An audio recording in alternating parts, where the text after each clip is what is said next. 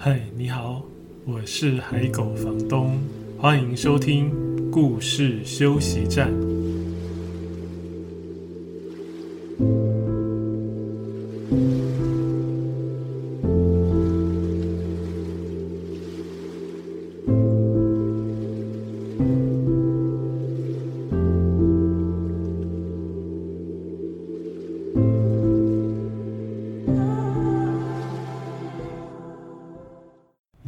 收听的是故事休息站 Podcast 节目的第九集。在上一集的节目里面，我们谈的主题是跟母亲有关的绘本，因为刚好碰到母亲节。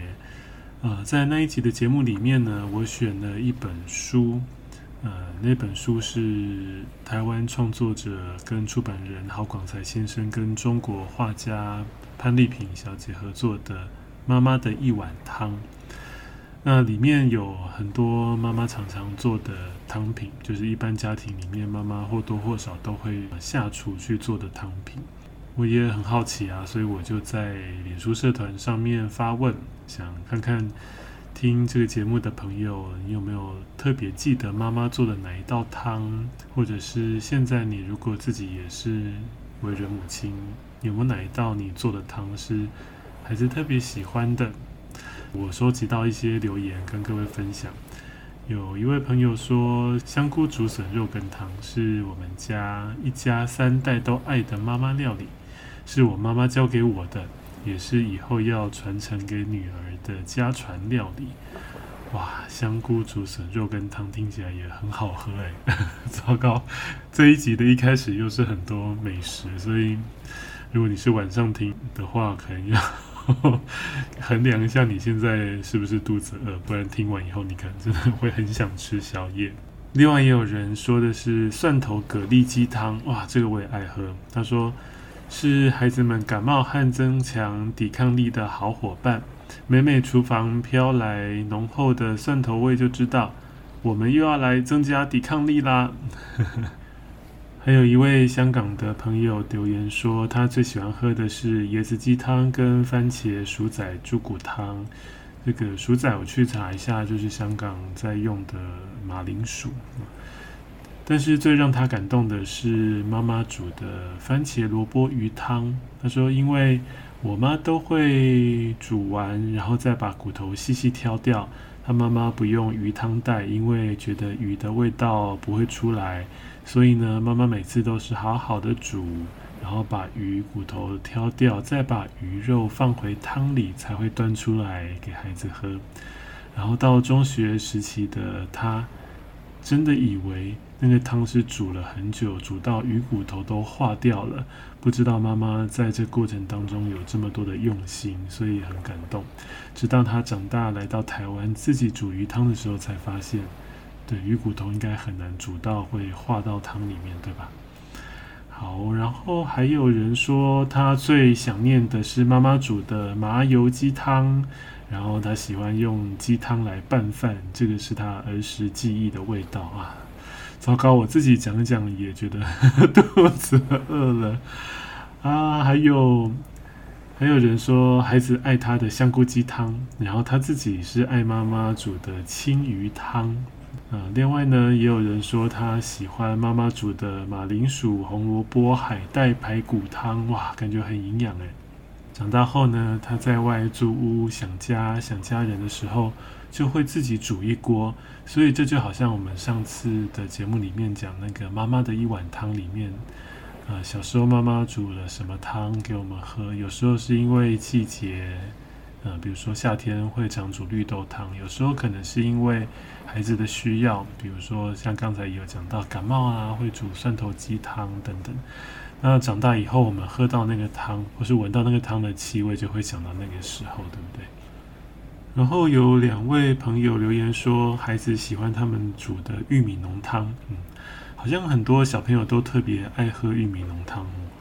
呃，其中一位朋友说，也许不是什么豪华的食材，但是把玉米粒搅碎，洋葱也搅碎，再加玉米粒跟牛奶，也是鲜甜可口的简单美味。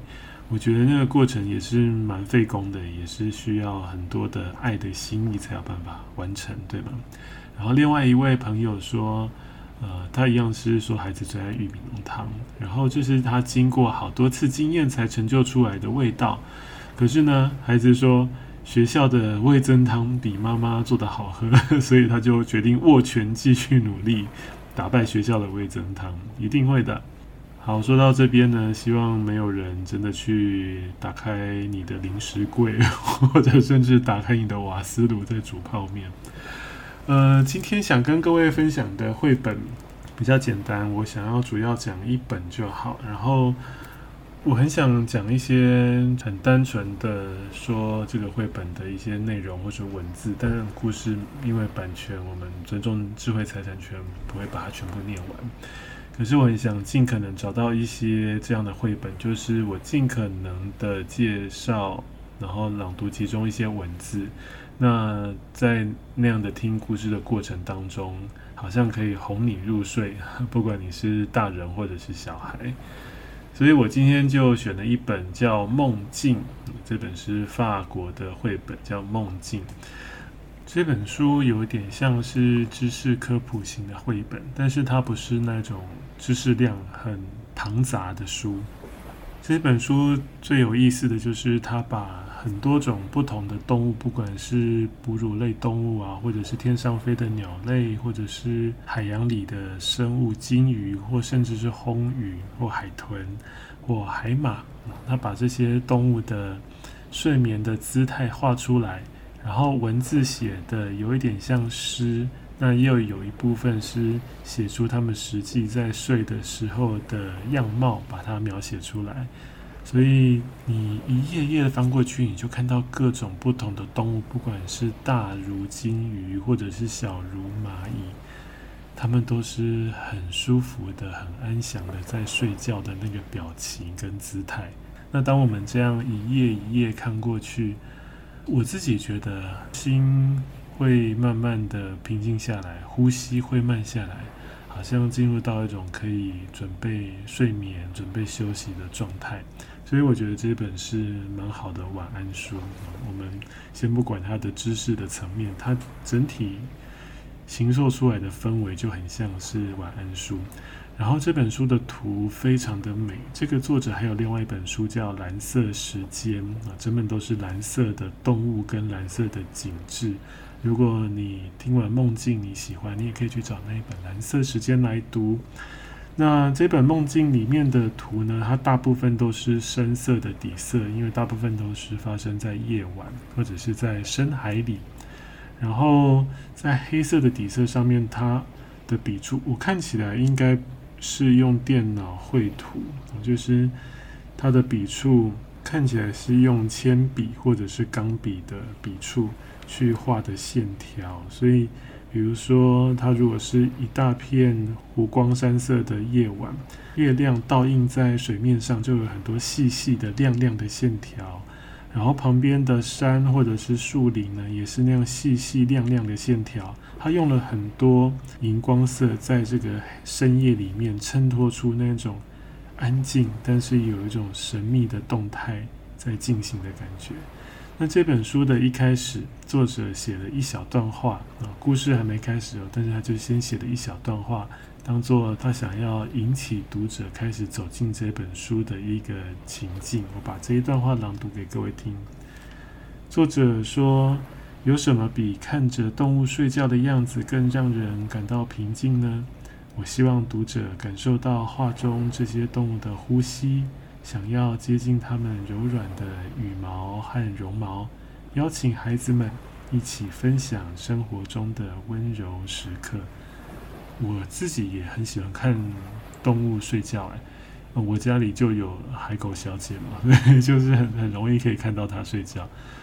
有时候它睡得很熟、很安稳的时候，我会偷偷的跑到，呃，蹑手蹑脚不能跑啊，蹑手蹑脚的走到他旁边去，然后就躺在他面前，用很近的距离看着他。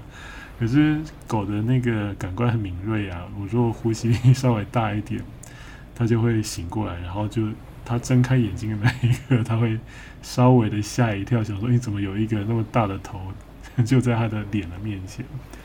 可是看动物睡觉，确实有一种会让你觉得世界很安静、世界和平的感觉。呃，看孩子睡觉也会，你们有这种感觉吗？孩子，嗯，听过 听节目的有小朋友。但是不瞒各位孩子啊，不瞒你说，有一句话呢，叫做“孩子醒的时候像魔鬼，睡着的时候像天使”。好了，不过也没那么可怕了哈。大家醒过来的时候，醒着的时候，孩子还是有很多天使的行为。总之呢，看动物睡觉的那个感觉真的是很特别，能够让人宁静下来。然后这本书就是让你看到各种动物睡觉。那这本书的。反面的编排还有一个特色，就是它大概会先有一个跨页的空景，那个空景意思就是它没有任何的文字，只有景色，也没有动物出现在那一页。然后接下来大概四页，就是四种不同的动物是怎么睡觉的。那每一页它写一个动物的时候呢，它大概也会有两种表现方式。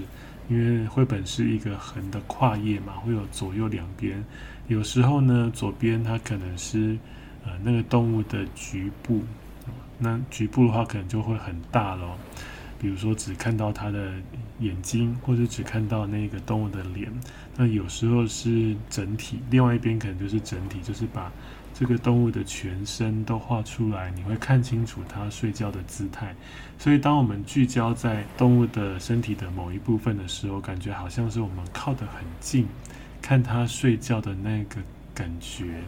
那如果你看到动物的整体的时候，就是你看到它睡觉的全貌那个姿态。啊甚至如果他写到蚂蚁的时候，他也有聚焦在蚂蚁的头部，你就觉得啊，那个蚂蚁好大一只哦，所以那个画面看起来是很新鲜的，很有意思的。它不止让你感觉到很宁静，还有很多很新鲜的角度去看不同的动物在睡觉的样子。我想选出几个动物几页啊来朗读给各位听，然后描述一下那一页的图。第一个我想讲的是金鱼，它的文字是这样的。成群的浮游生物相伴，鲸鱼急于入睡。这位海中的明星舞者踮起脚尖，一个跳跃，他让身体垂直漂浮进入梦中。所以鲸鱼睡觉是垂直的漂浮在那个海里面。那它的图画左边就是只画出鲸鱼的眼睛跟它的。嘴巴的一部分，然后睡起来看起来也是很安详。在这一页的右边，我们就会看到鲸鱼的呃身体的全貌啊。我们会看到它在深海里面很暗哦，然后它是垂直倒立着，漂浮着睡觉。在鲸鱼的身体四周有很多荧光橘、荧光黄的细细碎碎的点点，那看起来就是文字刚才讲的。会有成群的浮游生物相伴。我再介绍一个是知更鸟，文字写，在等待春天的时候，知更鸟蜷缩成一团毛球入梦，把冰冷的鸟喙深深埋入脖子上的鲜红羽毛里。在梦中，它回味着蓝莓、醋栗和酸樱桃的滋味。然后，我也想介绍的是燕子，燕子这一页的文字是这样写的。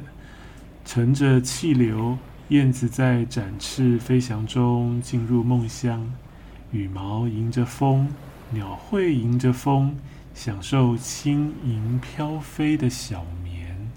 哇，这我看到这一页的时候觉得很美，而且很很讶异。刚才也是鸟类嘛，刚才是知更鸟，但是知更鸟它是缩成一团，然后在树枝上面缩着睡觉，还把鸟嘴藏进它的羽毛里面，对不对？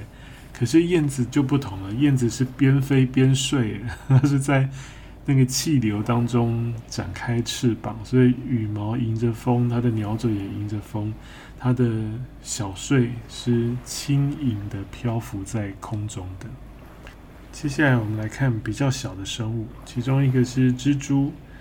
蜘蛛这一页呢，它把蜘蛛画得很大哦，然后你只会看到它的头部跟前面的几只脚。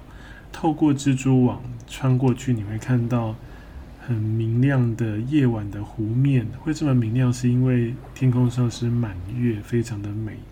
然后这一页怎么写蜘蛛呢？啊，把我们把蜘蛛啊 zoom in 的那么 那么仔细，你以为乍看可能会很恐怖，但其实不会。它啊用很漂亮的荧光的黄跟绿跟橘去画蜘蛛的头部跟脚，然后看起来这个蜘蛛就很像是。会发光的绒毛娃娃，非常的特别。好的，海狗小姐来甩耳朵刷存在感了。那我们来看蜘蛛这一页的文字怎么写。他说：“睡前踮起八只脚来欣赏夜色，蜘蛛的眼中闪烁着八颗月亮。蕾丝花网编织完成，蜘蛛悬挂在一条丝线上睡了。”哇，这页的意象真的是非常的美，因为蜘蛛有八颗眼睛嘛。那刚才我说，透过蜘蛛网看出去是满月，对不对？所以在蜘蛛的呃眼睛里面，其实也不是满月，是你会看到一点缺啊。在蜘蛛的眼睛里面呢，它也把那个不那么圆满的月亮映照出来，而且八颗眼珠子里面都有月亮。然后文字也非常美，文字它是说蕾丝花网编织完成，所以蜘蛛睡觉前在编织它的蜘蛛网，然后那个蜘蛛网的文字写的是蕾丝花网。另外一个很小的生物是蚂蚁啊，蚂蚁这一页呢，它左页就是画列队在找食物的蚂蚁群，所以都是小小小小的，一排一排的。右边呢，它是画单一只蚂蚁的头部，也是画得很大很大，非常的神奇，感觉我们好像缩得很小，在看一只巨大的蚂蚁。这页怎么讲蚂蚁呢？蚂蚁是怎么睡呢？文字上是这么写的：蚂蚁很勤劳，不多睡，只打盹，每天几百次打个小盹，累积睡眠。他们在蚁窝里睡着了。梦见自己还在那一个个小黑点的队伍中排着队呢。虽然我们不知道蚂蚁实际上会不会做梦，会做什么梦，但是作者在文字里面的想象就是蚂蚁平日就是很勤劳，他们即使睡也只是小睡一下，所以他的梦也还还是在工作，就是他梦见自己还在那个队伍里面排着。好，然后还有一些比较大的动物，比如说大象。那他说，沉睡的大象像一块花岗岩那样稳固，它的长鼻垂放，脚掌稳稳站立。这只巨兽放松入睡，像是深深扎根那样沉沉的睡了。然后长颈鹿，长长的睫毛下，长颈鹿以柔软的姿态进入睡梦。高个儿避开树梢，柔软的盘着身体，来一小段浅浅的睡眠。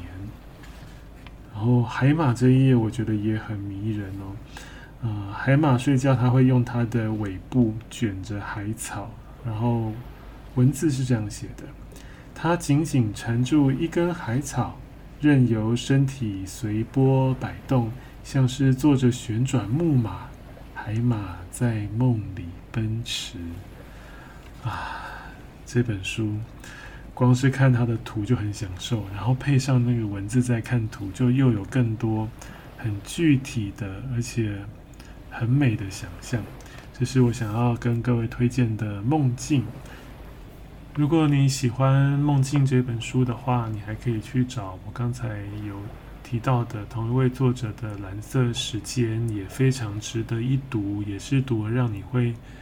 安静下来，然后思绪可以跟着这些世界各地的动物跑得很远，然后感觉听完这个故事或是看完这本书，你上床休息就可以梦到那些动物所在的地方，跑去那么远的地方探险的感觉。在今天这一集的后半段，我想要做一个跨文类的阅读，我选的是吴明益先生的小说《睡眠的航线》。这本书是二零零七年出版的，到现在都还没有绝版，都还买得到。是二语文化出版，二就是一二的二，鱼是金鱼的鱼。这本小说我非常喜欢，但是我已经是很久以前看的，我在做节目之前来不及再全部重看一次。大致上呢，简单介绍就是，等一下我要朗读的那一段是跟梦境有关。那这个故事里的有好几个角色都会谈到梦。那呃这一段我印象非常深刻，所以我想要朗读几页给各位听。不知道时间会不会太长？那我要稍微讲一下，就是。这本书的其中一个主角叫三郎，然后故事的背景是日治时代，所以当时有一批呃儿童兵，有有一批孩子会被送到日本去受训，但是不是去打仗，是去呃受训去维修飞机。那这个孩子呢，就是当时的其中一个。那这孩子在离开之前，他曾经抓了一只乌龟，然后他就把它，因为看起来像石头，他就叫它石头，然后把它养在水缸里。可是这只乌龟，这只石头呢，它就自己想尽办法逃离那个水缸，可是却发生了一件事。另外，因为这个故事的背景是日治时代嘛，所以呃，当时的孩子叫自己的爸爸妈妈，他可能会叫卡桑、豆桑。所以等一下，你若听见“卡桑豆桑”，卡桑就是妈妈，豆桑是爸爸。那有些文字，吴明义老师是用台语文去表达，所以如果有碰到那样的文字，我也会用台语来读。另外，这个三郎的妈妈，她的名字叫做 Hitomi，Hitomi 是呃双瞳的意思，就是眼睛眼瞳里面的那个瞳孔的瞳。Hitomi，因为她年轻的时候有。很美丽的眼睛，那所以大家就叫她 Hitomi。可是现在妈妈的眼睛退化了啊，眼里的月光已暗淡。这句话是吴明义老师的形容，她眼里的月光已暗淡，只能看到自己的脚尖。所以呃，刚才讲那个乌龟逃跑之后，就发生一件事，那个是发生在三郎要出发搭船去日本的路上之前。啊，妈妈发现他的床被白蚁蛀，又因为潮湿，所以床脚断了一截，变得不太稳。然后妈妈觉得这个是不太好的预兆，因为她儿子要搭船出去了嘛。如果船出去的时候，他的床不稳，感觉好像有一种不太好的感觉，所以妈妈就急急忙忙的想要去找个东西先垫着那个床脚，让床稳一点。那因为妈妈的视力不太好了，所以她就抓了看到的石头，这只乌龟，以为它真的是石头，就把它抓来当做墙角卡在那个床下。结果呢，刚刚好那个高度是非常合适合的。然后放久了以后，根本就忘记需要真的去找人来修床，或者是另外去找一颗石头。那只乌龟就一直被压在那个床下，驮着那个床。感觉有一点悲伤，但是这边写的东西写到跟梦有关的东西真的很迷人。这只乌龟它呃刚好因为这个家呢房子会漏水，所以有时候它可以喝到一点水。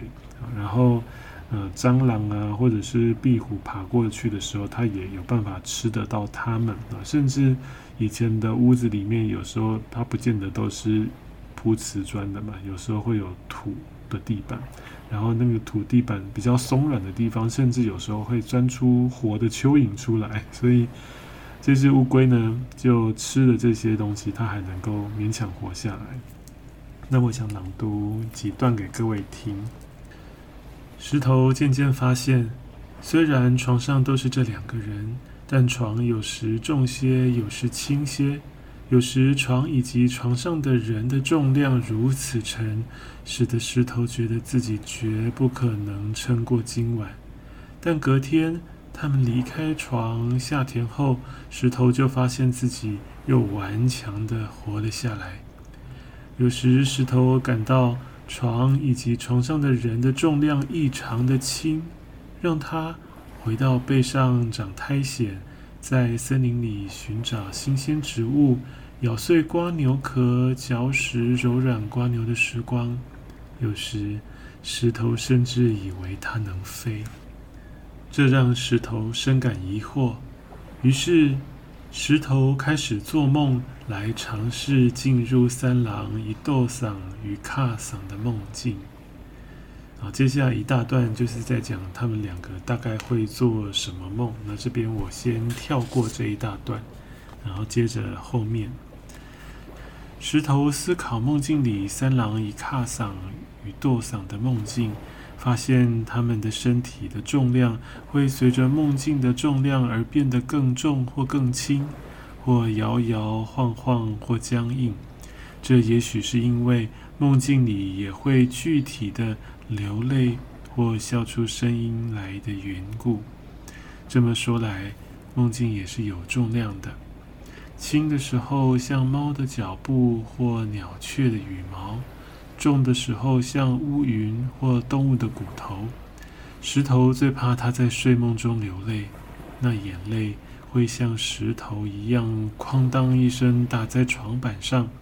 有时还会胜过床板，穿过石头的背盾与腹甲，钻入泥土，在地下与所有梦境的泪水汇聚成浅流。石头也发现，只有当自己在梦境中时，那些重量才会化为梦，而失去实存感。他因此说服自己尽量睡眠，尽量做梦。他收起腿，缩起脖子。将尾骨端正地藏到腹甲与背甲之间，尽量不去想背上的重量和自己没法游水也没死去的事，沉入深深的睡眠。但石头醒来时，会重新发现自己还是一只龟，不，一只床脚。除了把脖子和四肢伸长些，就没有其他的运动了。醒着的时候会饥饿，会感到背甲与腹甲间肉体的疼痛，于是石头只好期待自己下一场梦境的来临。他闭起眼，等待睡眠带领他到梦境底层的梦境里去。好，以上就是武明义老师的小说《睡眠的航线》当中的一段。一只被当作是垫床脚的石头的乌龟，动弹不得，有一点让人难过。但是它也有一点有意思的就是，它有写到梦境好像是有重量的。这个如果不透过这个好像有一点悲剧性的角色，好像很难去描写出来，对不对？因为它就承载着那一整张床，跟那睡在床上的那两个人，就是三郎的卡桑跟豆桑。那这个乌龟呢？它因为它承载的这个重量，它才能感觉有时候轻，有时候重。同样是那一张床，同样是那两个人，那有时候轻，有时候重，是为什么呢？跟他的梦境有关。所以你最近的梦是轻盈的吗？还是比较沉重的呢？什么样的梦会让你觉得轻盈？什么样的梦会让你觉得沉重呢？也许在今天晚上睡觉前，可以想一想，然后想一些让你觉得轻盈快乐的事，看看能不能也做一个轻盈的梦。那如果我们有时候生活像那一只叫做石头的乌龟一样，好像被卡在某一个地方，动弹不得，想走也走不了，那也许就做梦吧，透过梦。我们可以去到更自由的地方，甚至有时候可以觉得自己可以飞起来。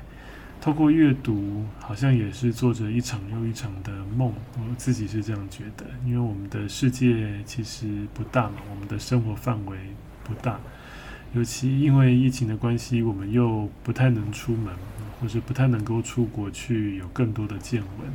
那打开一本书，常常进入到那个故事。就好像进到另外一个世界，是非常神奇的事情。所以呢，今天跟各位分享《梦境》啊这一本绘本啊，有很多不同动物的睡眠的状态，有很诗意的文字，然后有很美的图，各位可以去找书来看。或许它是适合当你的睡前书，看看那些动物睡觉安详、可爱或特别或神奇的样子，比如说。燕子是乘着风张开翅膀，边飞边睡；或者是鲸鱼是垂直的倒立在海中漂浮着睡，或许都可以带给你在睡前有更多轻盈的想象。这是今天的故事休息站，希望你喜欢今天的故事，还有今天的形式。如果未来能够找到更多适合哄各位睡觉的好听的故事，我也会尽量录制给各位。如果你喜欢今天的节目，欢迎分享给可能有兴趣的朋友。要是你刚好使用 Apple Podcast 收听，请帮我点星星评价。有任何建议或是想要告诉我的话，都可以在脸书社团上留言告诉我。请记得先加入我为这个节目开的脸书社团，名称是“海狗房东的故事休息站”。另外，也欢迎追踪海狗房东的脸书专业和 Instagram，输入“海狗房东”就可以找得到。在这些版面里面，我也会另外推荐分享更多的绘本资讯。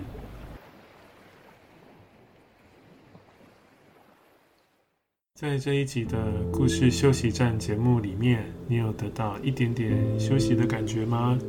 谢谢你今天的收听，我们下一集再见。Thank you.